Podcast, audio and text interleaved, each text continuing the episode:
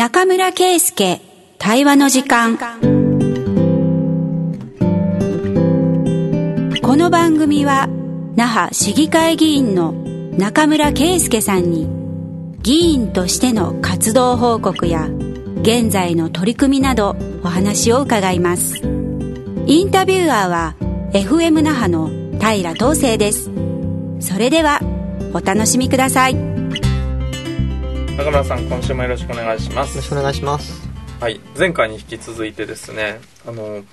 首里の住民から発信をする首里城再建に向けたまちづくりと首里城の話ということで井上千鶴さんあの首里まちづくり研究会から井上千鶴さんに来ていただいております。今週もよろしくお願いします。よろしくお願いします。はい。前回ですねまずあの6団体が集まって、うん。あのそれぞれワーキンググループを作って住民で住んでる人の立場から50年後どんな首里の町にしたいですか？というタイトルでですね、あのそれぞれのグループで取りまとめたものを今後沖縄県にも提言として出していこうという今、案ができたというところでございまして今日はその案をですねちょっとざっくりかいつまんでどういうことをあの考えてこういうものを出したのかということを井上さんと一緒に、まあ、中村さん一緒にですねあの、紐解いていきたいなと思っております、はい。ということでチェズさん今回もよろしくお願いしはいます、よろしくお願いします。早速なんですけど、えっ、と、歴史を体現できる風格のある都市空間の創出っていうものが、まあ、県側から提示された復興基本方針の中に入っているということに関して、我々のアンサーとしてですね、どういうキャッチフレーズでやってきたか。自然と歴史と文化が調和する風格ある街。ちょっとか、うん。もうかっこいいワーディングになってますね。もういろいろなものが詰め込まれてますね。いやもうだってさ これはい。散々話したもん、うん。うん。なるほど。まああのーご存知の通りですね、うん。首里城って首里城だけが首里城なのではなくて変な言い方ですけど、うん。あのまあ王府の機能っていうところで言えば周辺施設っていうものが、今の感覚でいうところのなんとか庁舎に当たるところがあったそうんじゃないか、ね。霞が関もたくさん庁舎があるっていう話ですもんね。で、うん。えっと、首里いわ今の首里城公園の周辺にもいろいろなその王府の施設っていうものがあったんですよね、うんうんでこれらがもう戦争で全部破壊されちゃった、うん。で復元されたものとそうでもないものがある。うん。で首里城そのものは復元はされました、うんで、えー他にもですね整備をしてほしいものっていうのがいろいろあって、うんでこういうものをもっと根本的にですねあの景観の整備っていうようなところからその首里の歴史的な環境をもう一度我々もその再認識をして、うん。で本物志向のその街を作っていきたいなうん。というところをまとめてこんな表現になりました。じゃあこれは、えっと単純な公共施設とか文化財としてだけではなくてうん。街、づくりの中にもそういったエッセンスをちょっと散りばめていきたいってことですよね。そうですね。うん。はい。そうそこにあと景観の意識もとっても必要なので、はい。首里八景というあのーねかつての首里がよく見えたスポット、うん。うん漢詩で歌われたり、絵が描かれたり、そういう形で残ってるんですけども、うん。そこからの眺望そこへの眺望そこからの眺望うん。っていうところもしっかり意識して、見ながらね。整備してほしいとか、はい。そこも含めて首里の魅力なんだよという、うんあのーロジックをですね我々はぶつけているという感じなんですよ。はい。うん、なんかね、あの、首里城を復元するんだから、あの、周りなんてっていう人たちも多分いる。うん。うんうん。だって、今回燃えたもんを復元するんでしょっていう、あの、再再建。再建ね。うん。再建だけ見てる人ね。そう、という人もいるんですけど、うん。果たしてそれは本当に魅力的な首里なんですか？訪れたい街なんですかっていう、ところもそうそうではないだろう、うん。というのが我々の、いうことはい。なんでそこを重視するとこの周辺ってすごい大切よね、という感じで作った。はいやつでございます。はい。どんどんいきましょう、はい、行きましょう。次は首里城公園及び周辺地域の段階的整備ということが基本方針の中に歌われていて、はい。僕らのここに関する答えというのは、はい。今どういう形で？水務水務井地区を点ではなく面として周遊できる環境へ。うん。うんこれはですね先ほど申し上げました通り首里城の周辺にいろいろなその王府の施設や歴史的に意義のあるえー史跡がたくさんあったと。うん。でこういったものをいっぺんに復元しろとは言いませんので、うんうん段階的に少しずつ整備を進めていって、その遊びに来た人が首里城周辺のいろんなポイントを回りながら、周遊しながら面としての首里を楽しんでもらえるようにうん。していきたいなと。これが観光の課題解決にも密接に関わっているというふうに思っています。うんそうですね。あのーここは結構広く、うん。あのー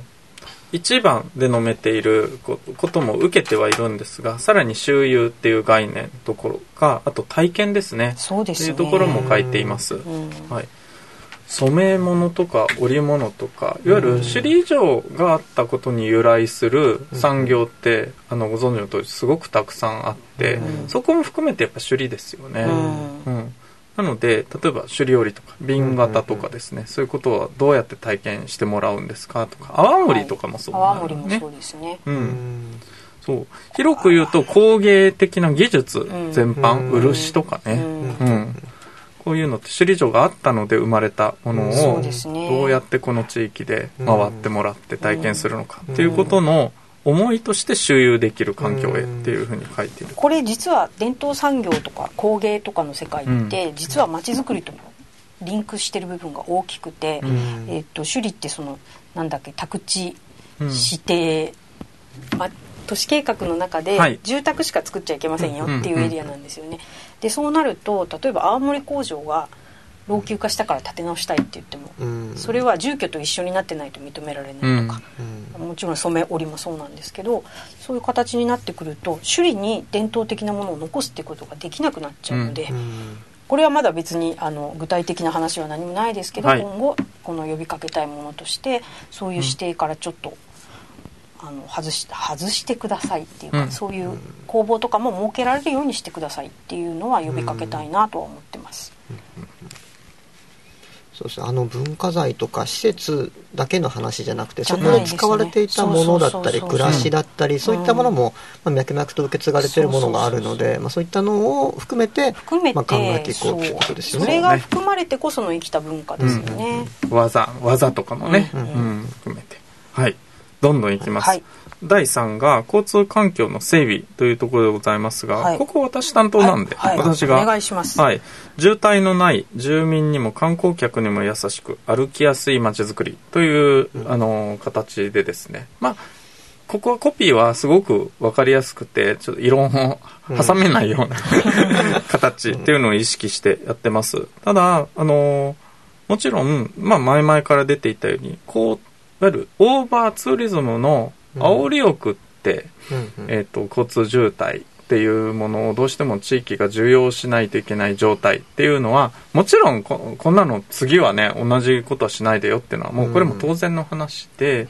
これからの観光産業っていうのはどういう形でこの地域に利益をもたらすかあるいはどうやって共存をしていくかっていうのは最初から設計するっていうのが、まあなんていうのかなもう全世界的なトレンドであって、やっぱり皆さんオーバーツーリズムの反省の中でヨーロッパでもそういう議論をしているっていうところが、まあ一つのトレンド。もっと言うと IR 産業とかっていうのは最初からこの地域に入っていくときに福祉課題が何かっていうところから調査して入ってくるっていう感じなんですよ。これを例として出すのはいいか悪いかわからないんですが、あの当然のこととしてこれから観光産業って地地域とどうやって共存してどういう利益をもたらしていくんですかっていうのはまあ当たり前の議論の中でだから首里城だってそう。うん。逆にそうしていかないと地域ってやっぱり観光施設としての首里城っていう印象が強いものですから、うん。この議論になかなか入ってきてくれないなっていう僕らの危機感もあって、なのでやっぱ首里城があることで交通のマイナスがゼロになるんじゃなくてもっとプラスになるよっていう議論になるといいなっていうことで作りました、なので、えー、とただしコンセプトはやっぱり歩行者優先。うん。うん、基本的には歩いて楽しめると。まあ、これ、はっきり言って、どの観光地でも必ず言われてることなんですけど、うんそこはやっぱりしっかり、あの、ベースに置こうかなというふうにして思います。で、もう一つは高齢化対策です。えっ、と、やっぱり地域って、この地域は特にそうなんですけど、非常に高齢化率がもう数字として高い。もう、大中町、池畑町はもう35%超えということで、よそだとねかなりなんとか集落って言われちゃうぐらいなレベルの高さだと思います。で免許返納者もこれから本当に数百人が出るというふうにしてもう言われているのでこういう方々と新しい交通手段を考える。で、同時に観光客の人とそこが共存してできるような話っていうところまで今議論を踏み込んでいってます。ただ言い続けるもんで、今回もね、あの、県の中でも新しい交通政策必要だよねとか、あの新しい公共交通のあり方をちゃんと問うべきだよねっていうところが、やっぱ今回入っているので、ね、この辺は伝わってるなという感じあります。それで、この後も話されるんですけど、やっぱりオーバーツーリズムというところの中で、これをどうやってポジティブにしていくっていうことでですね、やっぱり我々が重要、また重要って言っちゃったな、受け入れられるキャパシティってどれぐらいなんだろうとか、いうこともしっかり今ね、あの再建前だから話せる議論ってここではもうやっとかないといけないなということをあのお伝えしようということで交通環境の整備っていうのは帰ってきたという感じです、火災後のコロナで今渋滞って消えてるんですけど、本当ですね、うん、だけど首里城西、うん。それから琉球王朝大変だったこの数日。この数日はすごくあの、嫌な懐かしいものを見ちゃったみたいな感覚でああったあったこういうことそうそう渋滞戻っ、えこんな、規模をかなり縮小してやってるイベントにもかかわらず、あこんなすぐ戻ってきちゃうんだっていうのは、なんかちょっと危機感感じましたね、うん、そうなんですよ。だからまあ車か歩くかっていう二択じゃなくて、まはい。あ、最適なところってもっとないのっていうのをまあもっとそうもっきたいね。あるということで、そうす。るとあるある種のモビリティ革命的なものって今本当に世界中で実験されてるじゃないですか。新交通システムの話をそう。ね、だからこの辺も見据えて従来ある遠くに駐車場を作ってピストン輸送のバスを出すだけのソリューションではない地域の人も使えるうん。というところも見据えてそれだったら同時に高齢化問題もっていうことでですね。あの座組の中に福祉系の人たちもかなり入れて今お話し合いをしているという、そういう感じでございます。これからもうちょっと育てたいなと思ってます、あらあら長くなっちゃった。はい、どんどんいきますよ、はい前回お話しした通り我々あのこのグループの中では情報発信と情報共有ってやっぱり別でちゃんとキャラ立ちさせた方がいいなうん。ということでですね、ここもあの単体でですね提案の中に入れております。ここはちょっとチェズさんの方。そうですね、はい。えーこれはですね今後のまちづくり全般に ICT が盛り込まれた環境へといううん。キャッチフレーズをつけてます、うん、ここでの情報発信とかうん。共有がやっぱりもちろん周遊をしてもらうっていう意味ではものすごく重要な情報源になるっていうところはもちろんあのうん。基準には置いてるかなと思います。だから ICT もうちょっとフル活用しようようんというところが原点かなと思います。VR、AR の活用とかね、うん。もっとバンバン話し合われてしかるべきと思そううんでですすけど、ね。段階的整備、さっきの文化財の段階的整備っていう時に、これが復元されるまではとりあえず VR で見といてくださいみたいなことがあってもいいと思うし、実際ですねもうあの我々のところのアプローチ来てるところでもこういう VR アプリをつ自分たちで作りますとか作りたいですっていう話って来てるんですよ、うん。ただそこがねちゃんとつながっていくと、うん。やっぱり他の資源も入れやすい分野かなと思っていてですねこれは承立てしてよかったなというふうにして思っています。はいどんどんいきます、えっ、と復興方針の中の章としての7章ということになるんですけど、歴史の継承と資産としての活用という、ちょっと難しい文面が書いてあって、その中で多様で魅力的ある観光資源の活用というところを、はい。が、あの、県から出てきておりまして、はい。我々はちょっとそこに対しても、あの、しっかり提言をしていこうという流れで、今どういうタイトルになってるんでしょはい、地域の歴史と伝統文化を体感できる整備で住民と訪問者双方が満足すう。うんうんる街、うん。これ住民を入れてほしい。観光だから観光客向けにこういうアピールをすればうん。観光客が喜ぶんじゃないかっていうあの従来型の視点だけではなくってこれ首里の売りっていうか魅力ってうん。そのやっぱり伝統文化を育んできた土壌があるよっていうところだと思うんですけどそれは同時に地域で生まれ育った子どもたちが首里を誇りに思うっていう、うんその伝統文化へのリスペクトを育むものでもある、うん。っていうのでこの地域の課題と観光問題観光の課題っていうのが両方実はリンクしてあの課題解決できるんじゃないかなっていうふうに思ってます。うん。でましましてやですよこのはい。今後のアフターコロナの時代にうん。沖縄観光がどうあるべきかっていう議論とうん。すごく関連してると思うんですよね。なるほど。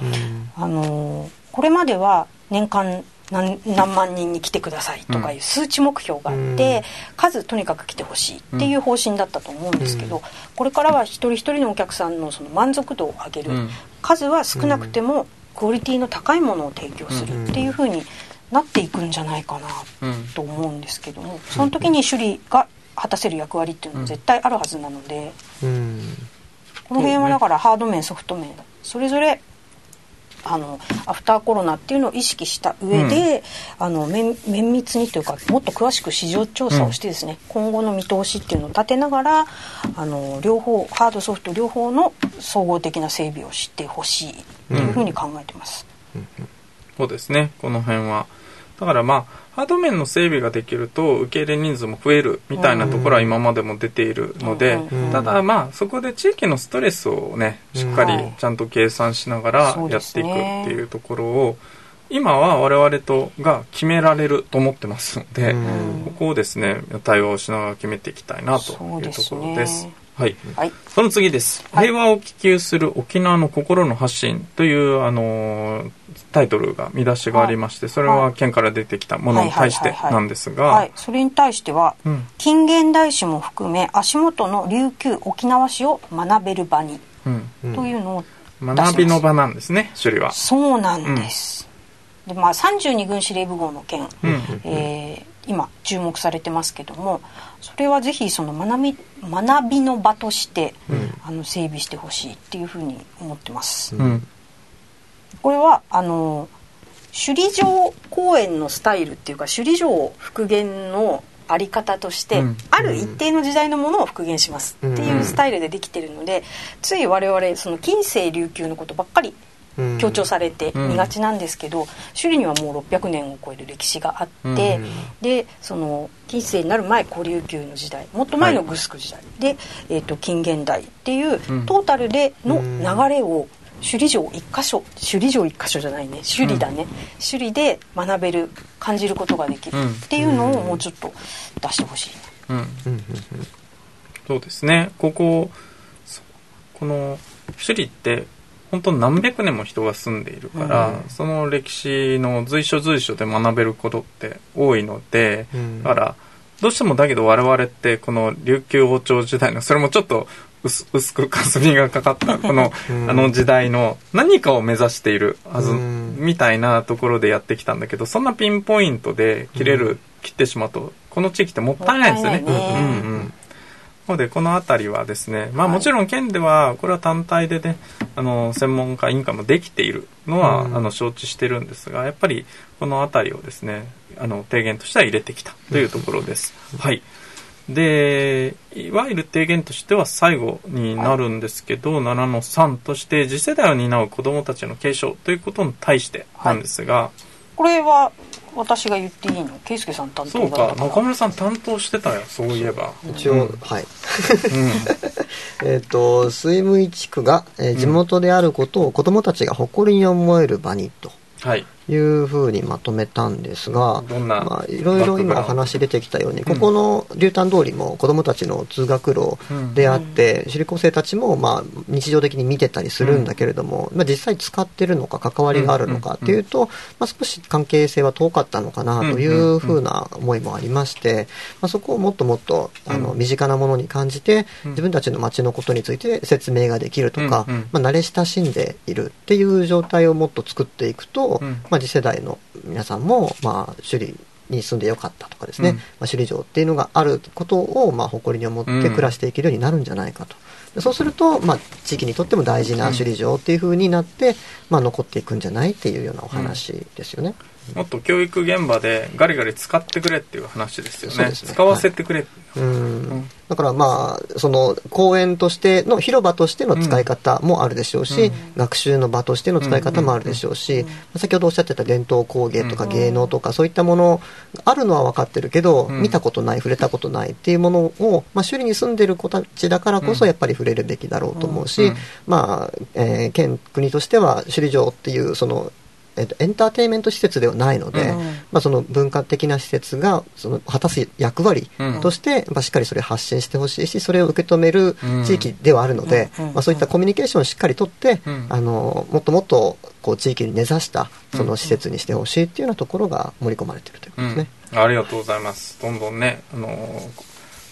せっかく情勢省とか城南省ね、うん。いるんだから、うん。ここをもっと活用させてもらいたいなっていうところは、私も本当にそう思います。はい。最後なんですけど、本当は6番、7番で我々はね、いわゆる具体的な提言っていうことはあれなんですけど、9番はですね、実は基本計画の策定推進という章があって、うん。いわゆるこれは、どういう計画をどうやってさ進めるんですかっていう、うん。このさっきで言うと、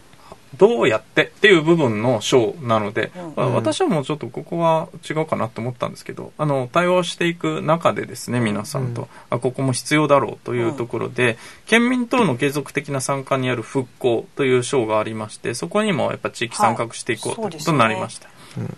そこのタイトルは、行い。いか？はい、うん。いいですか？行政と住民が共同して共同は協力しながら働くんですね、はい共同して作り上げる首里の町うん。というのを打ち出しました、うん。はい。共これ。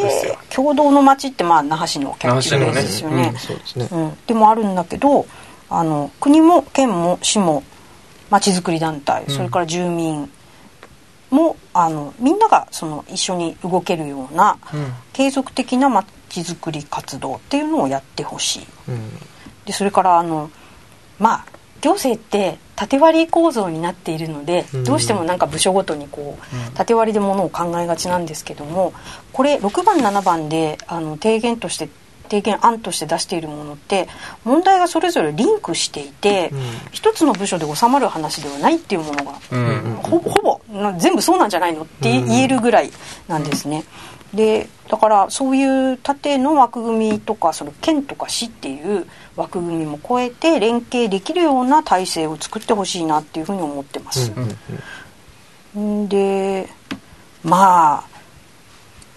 でですねこれえっとちょっとこの水務会議から派生する話なんですけど、はい。県が今首里城復興基本計画っていうものを策定するために検討部会を設けていて、で首里地域のあの住民がこのように動いていることを、あの反映させたい。考えを反映させたいというふうに、あの県の方から声をかけてもらって私がその委員としてその検討部会に参加してるんですけどね、でこの前そこで発表した時にあの非常にこの